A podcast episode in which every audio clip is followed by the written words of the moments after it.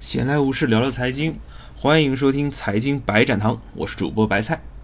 今天要跟大家聊一聊体育产业方面的话题。今天早晨呢，根据《金融时报》的报道，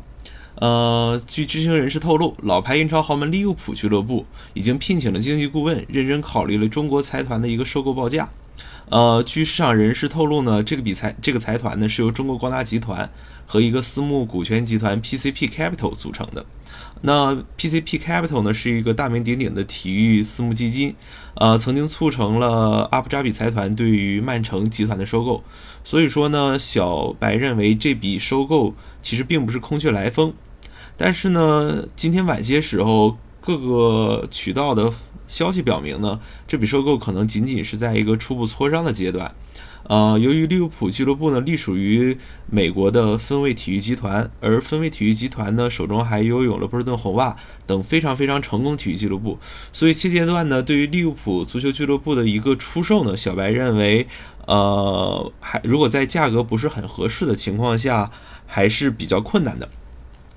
呃，但是呢，呃，我们不可否认的是，中国资本近期对于体育产业的一个投资呢是非常非常的疯狂。呃，小编呃总结了一下，在八月份哈，就有四个欧洲俱乐部接受了中国资本的注入。呃，梳理一下的话，包括了云逸国凯体育发展，这是一家上海的公司，收购了英超西布罗姆维奇百分之百的股权。啊，上市公司奥瑞金以七百万的价格收购了法国乙级联赛的一个球队，呃，是欧塞尔。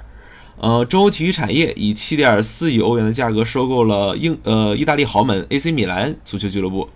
呃，IDG 中国呢以一亿欧元收购了法甲里昂俱乐部百分之二十的股份。呃，那么再往前追溯呢，从二零一四年以来啊，中国资本至少已经对海外十五家足球俱乐部进行了投资，并对十二家取得了足球控股权。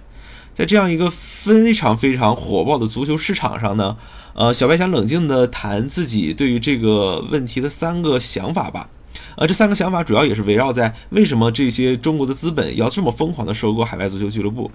呃，第一点原因呢，小白认为是因为足球资产呢在抵御通胀与人民币贬值上有着非常天然的优势。我们知道，在全球央行大放水的背景下呢，各类资产的价格实际上未来会有一个。呃，上涨的一个趋势的。那么，足球运动员作为一个资产呢，实际上它的这个通货膨胀的速度会远远的超过一些实物资产。就比如说，今年曼联以大概一亿多呃英镑的价格收购了博格巴，其实小白认为这只是一个开始，未来可能会有更的更多优秀的足球运动员呢，有着更贵的价格。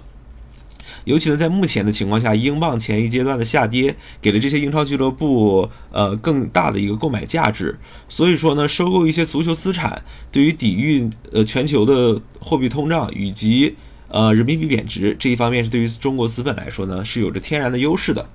呃，第二点呢，是作为一个炫耀性的资产的足球俱乐部，有着广告不可比拟的宣传性。呃，小白想以曼城做打个比方。呃，自从曼城被收购后呢，阿布扎比财团呢对于曼城进行了一个全方位的包装，包括了球场的冠名、球衣广告以及全方位的商业赞助等。呃，现在呢，阿布扎比财团在从曼城身上，呃，获得的一个广告的曝光效应呢，已经远远超过了其呃其他的一个广告的一个一个作用吧。呃，最后一点呢，是这些中国资本呢还是比较看好我国的体育产呃体育产业的一个发展。呃，通过收购这些国外先进的呃足球俱乐部呢，这些中国的资本可以更好的学习国外俱乐部的管理经验，呃，从而反哺我们国内的体育产业，呃，来获取国内体育产业发展所带来的一个经济效应。呃，谈完了这三点看法呢，小白最后想说，呃，收购这些足球资本呢，仅仅是一个开始，